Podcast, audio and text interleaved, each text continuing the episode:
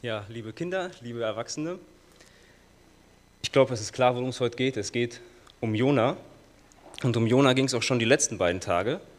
Und damit wir alle wissen, was bis jetzt so passiert ist, fange ich einfach mal ein bisschen weiter vorne an. Also ihr wisst vielleicht einiges schon, einiges ist eine Wiederholung, aber Jona, der lebte vor ein paar tausend Jahren und der war Israelit. Das bedeutet, der gehörte zum Land Israel. Wo lebt ihr, Kinder? Deutschland. Ihr lebt in Deutschland, das heißt, ihr seid Deutsche. Und auf einmal spricht Gott mit Jona. Und Jona sagt ihm, er soll nach Ninive gehen. Das ist eine richtig, richtig große Stadt. Und er soll den Leuten da sagen, dass Gott nicht gefällt, was sie machen. Jona soll ihnen sagen, dass Gott sie bestrafen wird, wenn sie so weitermachen. Aber Jona will das gar nicht. Also Jona, der will nicht nach Ninive gehen und den Leuten von Gott erzählen. Weiß noch jemand wieso? Also wieso will Jona nicht dahin gehen und von Gott erzählen? Weil es seine Feinde sind. Ne? Jona war Israelit und Ninive ist eine Stadt, die, die nicht so gut befreundet war mit den Israeliten. Das waren eher Feinde. Und deswegen wollte Jona, dass es diesen Leuten schlecht geht. Die sollten nicht von Gott verschont werden. Und deswegen ist er in ein Schiff gestiegen und weit weggefahren. Das ist so, als ob du nach, nach rechts gehen sollst stattdessen aber nach links gehst oder als ob deine Eltern dir sagen, geh mal, geh mal in die Küche und räum mal bitte die Spülmaschine aus und du gehst, weiß nicht, vor die Tür raus Richtung Spielplatz oder so. Also du gehst genau dahin, wo du nicht sollst, du gehst so weit weg, wie es geht von dem, was du eigentlich tun sollst. Und weil Jona das so gemacht hat, ist er in das Schiff gestiegen und losgefahren und auf einmal schickt Gott einen Sturm. Das Schiff ist in Gefahr, die Wellen toben und damit das Schiff nicht untergeht, schicken oder schmeißen die Leute Jona vom Schiff ins Wasser. Jetzt ist Jona da im Wasser, er treibt da hilflos im Meer herum und was passiert dann?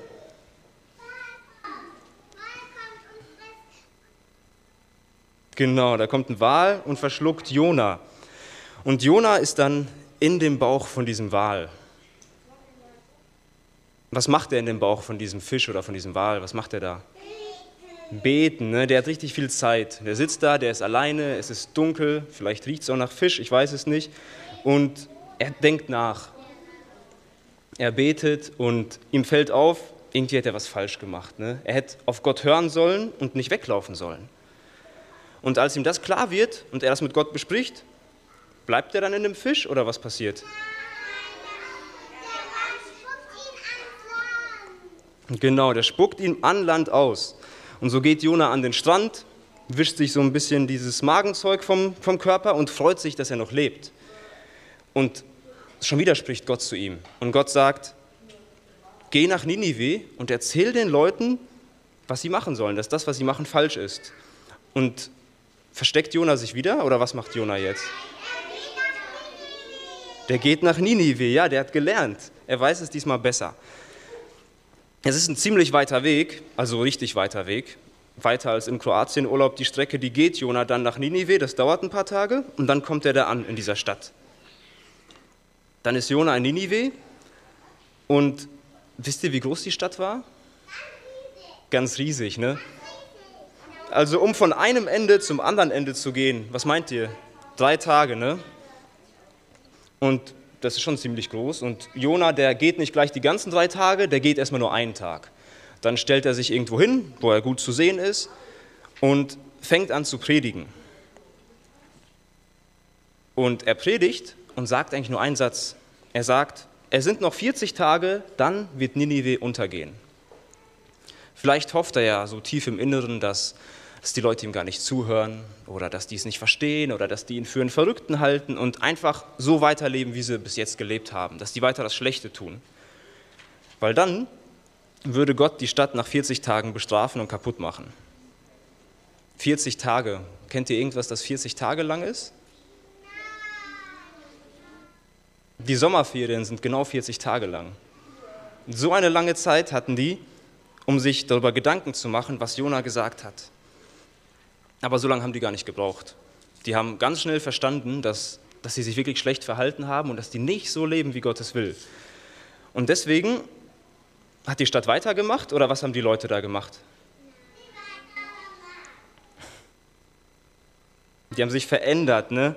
Sogar der König, der Allerhöchste in dieser Stadt, der, der hat bereut, was er gemacht hat.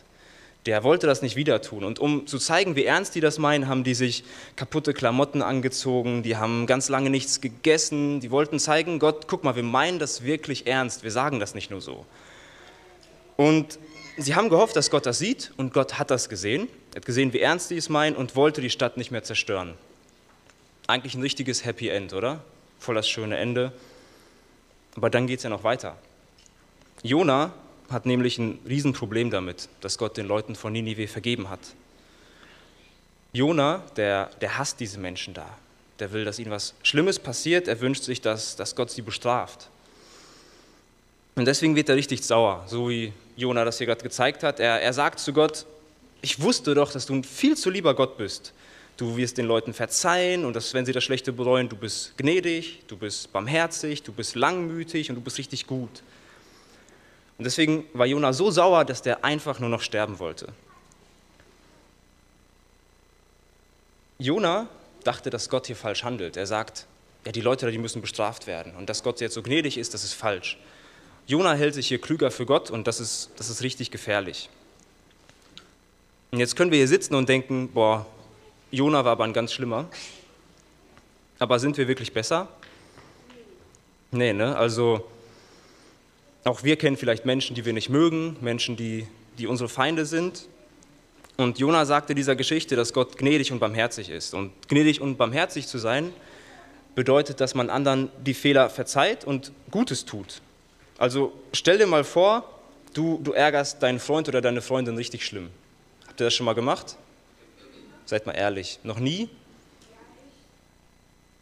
Also wenn ihr das mal machen würdet, stell dir vor, du ärgerst deinen Freund oder deine Freundin richtig schlimm, und dann sagst du, okay, es tut mir leid und bittest um Vergebung. Und dein Freund sagt, obwohl du richtig gemein warst, sagt er, ist schon okay, wir können, wir können trotzdem Freunde sein. Obwohl du so gemein warst und das gar nicht verdient hast, können wir trotzdem Freunde sein. Und das ist Gnade und Barmherzigkeit. Und so ist Gott. Aber Jona findet das hier nicht gut, er findet das schlecht. Er sagt, er findet schlecht, dass Gott gnädig und barmherzig ist. Und irgendwie finde ich mich da bei Jona wieder, weil irgendwie wünscht man, wünscht man Leuten immer das Gute oder wünscht man denen auch manchmal das Schlechte? Also vielleicht gibt es da jemanden in deiner Klasse, der, der hat immer bessere Noten als du und vielleicht denkst du dir, ja, wäre schön, wenn der auch mal eine schlechtere Note schreibt. Oder ist da jemand, der immer gemein zu dir ist und du denkst dir, ja, eigentlich könnte er auch mal geärgert werden. Also so, so denkt ein Mensch häufig. Aber Gott, der ist viel gnädiger und barmherziger als wir und das ist auch gut so. Denn Jona, der ist mehr so wie wir und der wünscht sich immer noch, dass Ninive untergeht und was Schlechtes passiert. Und wie wir es gerade gesehen haben, geht er aus der Stadt, baut sich eine Hütte auf dem Hügel und guckt auf die Stadt, erwartet, dass sie kaputt geht. Gott lässt nachts diesen, diesen Baum wachsen, die Rizinusstaude, und die spendet ihm Schatten. In Ninive war es am Tag richtig heiß. Fandet ihr es gestern heiß draußen? Ja. Und gestern waren es nicht mal 30 Grad. In Ninive wären es manchmal über 45 Grad. Das ist wie, wenn die Sauna schon eine halbe Stunde an ist. Das ist richtig warm. Das ist richtig, richtig warm. Und da sitzt er den ganzen Tag in dieser Hitze auf dem Berg. Aber diese, dieser Schatten von diesem Baum, der macht es für ihn erträglicher. Er freut sich richtig über diese Pflanze. Aber am nächsten Tag, da ist die Pflanze kaputt.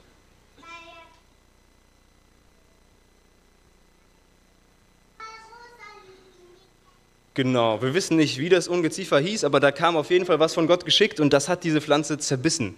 Und dann ist die Pflanze über Nacht kaputt gegangen. Und, okay.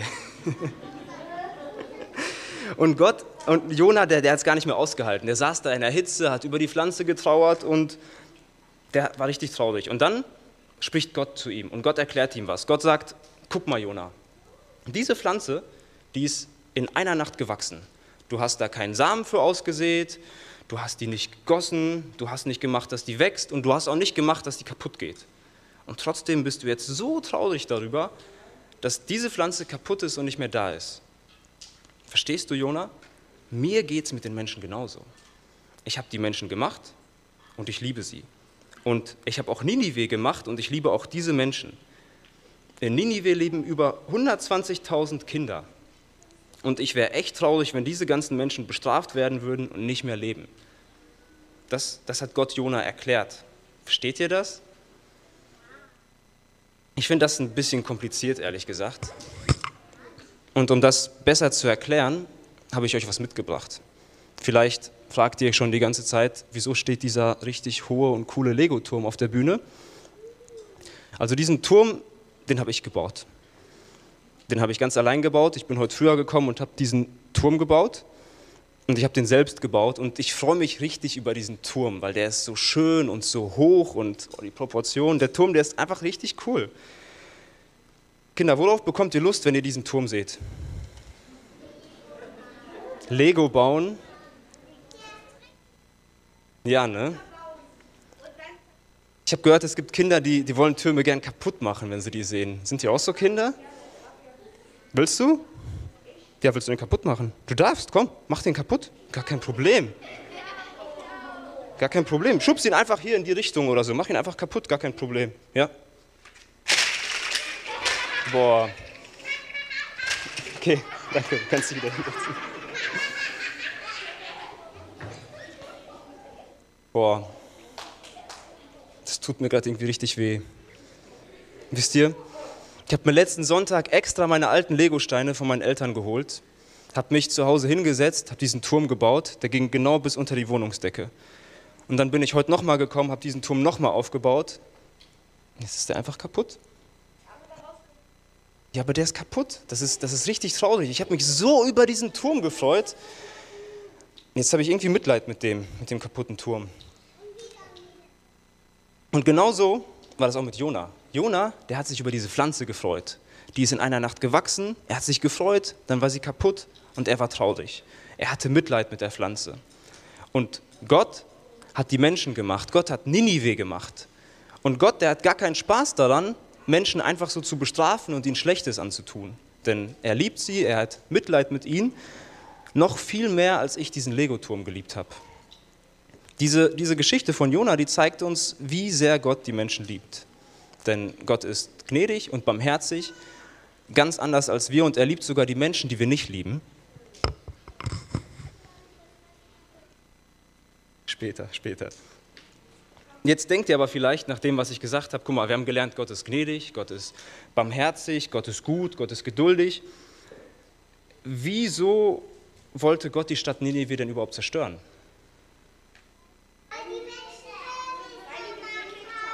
Genau, Genau, Gott ist zwar wirklich lieb und treu und er hat uns Menschen lieb, aber Gott ist auch heilig.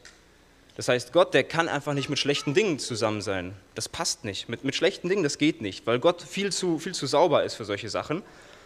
Und wir Menschen, wir tun oft schlechte Dinge. Das nennen wir dann Sünde oder Gott nennt das Sünde. Und die Menschen in Ninive, die haben richtig viele Sünden getan und deswegen musste Gott sie bestrafen, obwohl er sie liebte. Aber die Leute in Nineveh, die haben es ja bereut. Die haben verstanden, dass der Weg falsch ist und Gott hat ihnen verziehen. Und auch du und ich, wir, wir alle, wir haben Fehler, wir, wir tun Sünden. Aber Gott liebt uns. Trotzdem muss er uns eigentlich für, für unsere Sünden bestrafen. Das heißt, eigentlich dürfen wir gar nicht zu Gott kommen. Aber weil er uns so sehr liebt, hat er uns eine Lösung geschickt. Er hat Jesus, seinen einzigen Sohn, auf die Welt gebracht Jesus hat hier perfekt, ohne einen Fehler gelebt. Also jeder macht mal hier eine Sünde, vielleicht mehr, mal weniger, aber Gott, der hat keine einzige Sünde getan, Jesus, und wurde trotzdem von Menschen am Kreuz getötet, obwohl er gar nichts falsch gemacht hat.